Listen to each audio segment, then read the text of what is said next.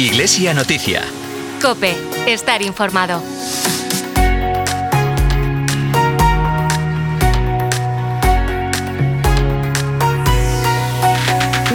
El obispo de Tuy Vigo ha decretado la creación de la Comisión Diocesana para el Sostenimiento de la Iglesia, de acuerdo con las recomendaciones de la Conferencia Episcopal Española. El objetivo es sensibilizar a la comunidad diocesana y trabajar por la corresponsabilidad en el sostenimiento de la Iglesia.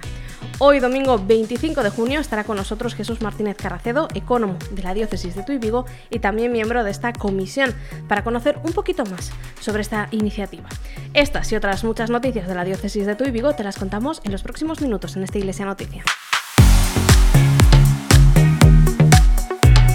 Saludamos ya a nuestra compañera Nuria Núñez. Muy buenos días. Buenos días, Carol. Comenzamos repasando algunos de los acontecimientos más destacados de los últimos días en la diócesis de Tuy Vigo. El pasado domingo se celebró la ofrenda del antiguo Reino de Galicia al Santísimo Sacramento. En esta ocasión, la diócesis de Ourense fue la encargada de realizar la ofrenda en la Catedral Lucens. El lunes, el obispo de Tuy Vigo presidió la Eucaristía de Corpus Christi en el Colegio Montecastelo. La Delegación de Pastoral de la Salud clausuró el curso con una Eucaristía en la capilla de Aguía. A la celebración acudieron representantes de 14 grupos de Pastoral de la Salud de la diócesis de Tuy Vigo. También el martes, la Santa Sede presentó en rueda de prensa el Instrumentum Laboris para el Sínodo de los Obispos, por una iglesia sinodal, comunión, participación y misión. Te recuerdo que el Papa Francisco convocó este sínodo sobre la sinodalidad que tendrá lugar en Roma del 4 al 29 de octubre de este año 2023. El jueves, el Seminario Menor de Tuy clausuró el curso escolar con un almuerzo en el que estuvo presente el obispo de Tuy Vigo. El viernes, Caritas Diocesana de Tuy Vigo convocó el segundo encuentro Empresas con Corazón, bajo el lema Somos Oportunidad. Durante el acto se entregaron diversos reconocimientos a las empresas que colaboran con Caritas de Tuy Vigo. También el viernes, pero por la tarde, un grupo de jóvenes de la parroquia de San Joan de Fornelos recibió el sacramento de la confirmación. Ayer sábado, la ONG jesuita Entre Culturas organizó una caminata de hospitalidad con personas migrantes y refugiadas. Esta iniciativa comenzó en el Colegio Santiago Apóstol y finalizó en el Parque Arriouxa de Teis, donde hubo comida compartida y también actividades infantiles. Y hasta aquí el repaso de los últimos días. Continúas ahora escuchando el versículo de la semana.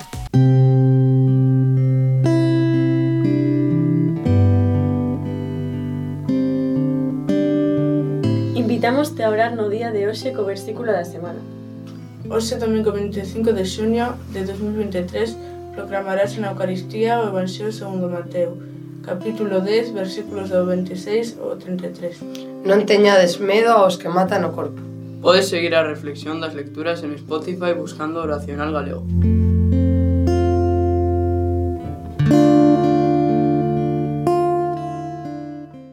El 6 de junio, memoria litúrgica de San Norberto, el obispo de Tuy Vigo decretaba la creación de una comisión diocesana para el sostenimiento de la Iglesia. Hoy queremos conocer un poquito más acerca de los objetivos de esta comisión y para ello está con nosotros Jesús Martínez Carracedo, ecónomo de la diócesis y miembro de esta comisión.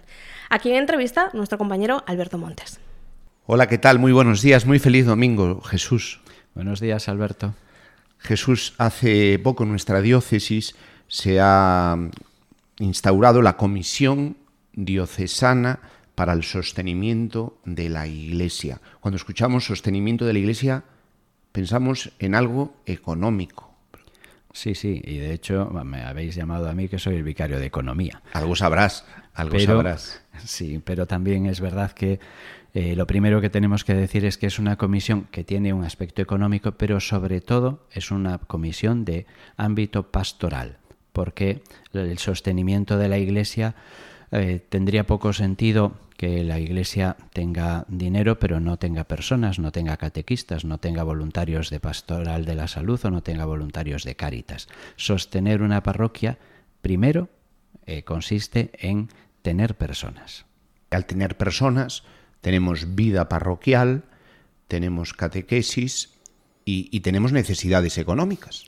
Claro, al tener personas es lo que tú dices, tenemos vida pastoral. Y cuando tenemos vida, eh, la vida eh, exige, exige eh, poner al servicio de esa vida, pues todo lo que tenemos. En este caso, las personas pueden poner, los americanos lo dicen con tres T's, pero nosotros decimos tiempo, hay personas que dan tiempo a su parroquia, pero en ese tiempo además dan sus talentos, dan sus carismas. Cada uno tenemos, tenemos unos valores, unos carismas que podemos eh, poner al servicio de la comunidad y de los demás. Y si damos esos en los que nosotros somos especiales, aportamos algo especial a nuestra comunidad. Y la tercera pata, pues sí, también eh, las actividades pastorales eh, se hacen a veces en locales y otras veces pues eh, tienen otros tipos de gastos que también eh, necesitan dinero que sería la tercera pata. Pero sin las primeras, sin vida, si una parroquia está cerrada no necesita dinero. Lo único que necesita es que eh, abrir las puertas para que se llene de gente. Eso es lo primero. Estamos ya, hoy es el último domingo de junio, vendrán seguramente días de calor y en muchas parroquias ponemos el aire acondicionado a, a funcionar y, y, claro, que bien se reza cuando está, estamos cómodos.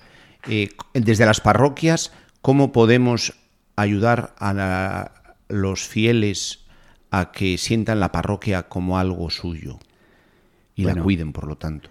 Para mí, una de las primeras cosas es que la parroquia tenga sus locales abiertos abiertos. Es decir, eh, tener una iglesia abierta para poder entrar a rezar en algunos momentos del día, eh, para poder encontrarnos. Mm, aquí, claro, el párroco, por ejemplo, mm, en el rural, pues puede eh, tener seis o cinco parroquias, pero no va a poder estar abriendo todas las iglesias. Pero siempre hay una vecina o un vecino que está al lado de la iglesia que le costará menos porque a lo mejor tiene tiempo porque está jubilado o jubilada y puede abrir la iglesia pues un par de horas al día para que la gente pueda entrar a rezar o si alguien pues con su carisma dice pues yo me brindo en esas dos horas eh, en esta media hora a rezar el rosario para mm, que quien quiera me pueda acompañar. Eso ya empieza a dar vida a la parroquia. Estar abiertos los locales. Eh, estar abiertas las personas a dar algo de sí, eh, cambia, cambia todo el rostro de la parroquia. Jesús, yo soy sacerdote, soy párroco. Desde esta comisión diocesana para el sostenimiento de la Iglesia, vais a pasar por las distintas parroquias o para ayudarnos a nuestros fieles a conocer esta comisión y así la gente eh, implicarse más. Sí, vamos a ver. La comisión primero ahora mismo tiene que hacer un trabajo de planificar eh, cuáles van a ser sus actividades, a, eh, diríamos, a partir de ahora. Y una de ellas es servir también de cauce para que en cada parroquia se reflexione sobre este, eh, sobre este ámbito y se pueda crear una pequeñita comisión también o un pequeñito grupo que plantee eh, dos o tres acciones que puede llevar a cabo para este sostenimiento, para que tenga futuro, para que la parroquia pueda eh, tener niños eh, en catequesis o, tener la asistencia eh, cari caritativa y esto eh, desde nuestra comisión pues va a ser pilotado en lo que nos necesiten tanto para la creación como para el asesoramiento posterior. Después habrán también algunas acciones a nivel diocesano para ayudar a todos. Y a última pregunta, estamos en último programa de esta temporada y la comisión necesita de los medios de comunicación también, nuestras parroquias necesitan también eh, de los medios para dar a conocer. ¿Cómo los medios pueden ayudar a esta comisión? Eh, de entrada, los medios ya forman parte de la comisión, porque en la comisión está el responsable de medios de comunicación de la diócesis y al mismo tiempo tiene esa dimensión comunicativa al resto de la diócesis y de la sociedad de que la Iglesia también no solo eh, sustentamos a nuestras parroquias, sino que sustentamos unos valores que crean sociedad, que, cree, que crean valores, que crean también eh, eh, diríamos aspectos positivos en la familia, en el entorno. Es decir, al final, por ejemplo, la sustentabilidad de una parroquia, pues a nivel turístico puede ser una sustentabilidad para ese, para ese lugar tan pequeñito que no tiene más que la iglesia, pero puede ser también vida para esa parroquia o para ese local. Jesús, muchísimas gracias por acercarte esta mañana domingo con nosotros y, e informarnos sobre esta nueva comisión y te llamaremos eh, más adelante al volver,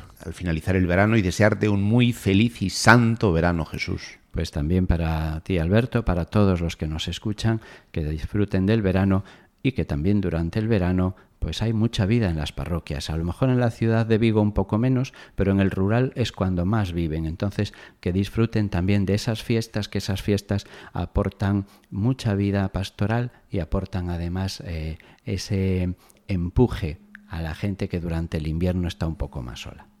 Gracias, Suso. El maltrato ha marcado mi vida. Pensé en muchas cosas y creí que esta pesadilla jamás terminaría pero mis amigos de la parroquia me ayudaron a salir de esto. Por Ruth, por ti, por tantos. Marca la X de la iglesia en tu declaración de la renta. Por tantos.es.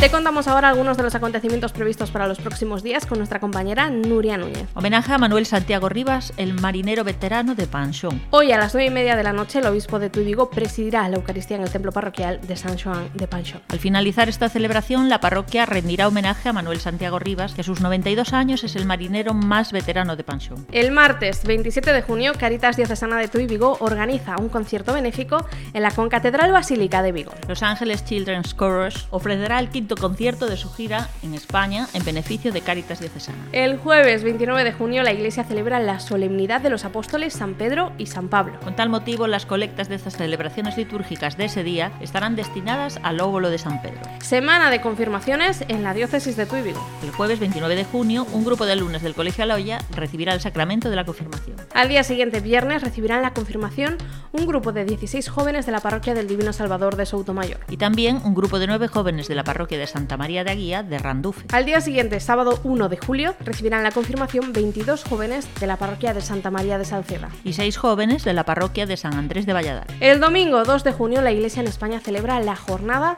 de responsabilidad del tráfico bajo el lema Encomienda tu camino al Señor y Él actuará. Recordamos que el próximo viernes 30 de junio finaliza el plazo para presentar la declaración de la renta correspondiente al año 2022. Por eso, desde estos micrófonos queremos agradecer la colaboración de todas las personas que marcan la doble X de la Iglesia y de las actividades de interés social. La Conferencia Episcopal Española ha publicado las fechas de los primeros cursos de verano que organizan las comisiones episcopales. Toda la información sobre estos cursos de verano está disponible en la página web de la conferencia www.conferenciaepiscopal.es. Te lo repito, www.conferenciaepiscopal.es. Hasta el 15 de julio, el Centro Social La Fundación de Vigo acoge la exposición Vigo no Camiño de Auribaría, que cuenta con distintas piezas de orfebrería de la diócesis de Tuy Vigo. Los interesados podrán visitarla de lunes a sábado en horario de 5 y media a 8 y media de la tarde. Recuerda que puedes seguir toda la actualidad diocesana a través de la web www.diocesetuivigo.org, te lo repito, www.diocesetuivigo.org o también a través de nuestros perfiles de Facebook e Instagram. Hasta aquí este programa de Iglesia Noticia. Te recuerdo que nos encantaría contar con tu colaboración.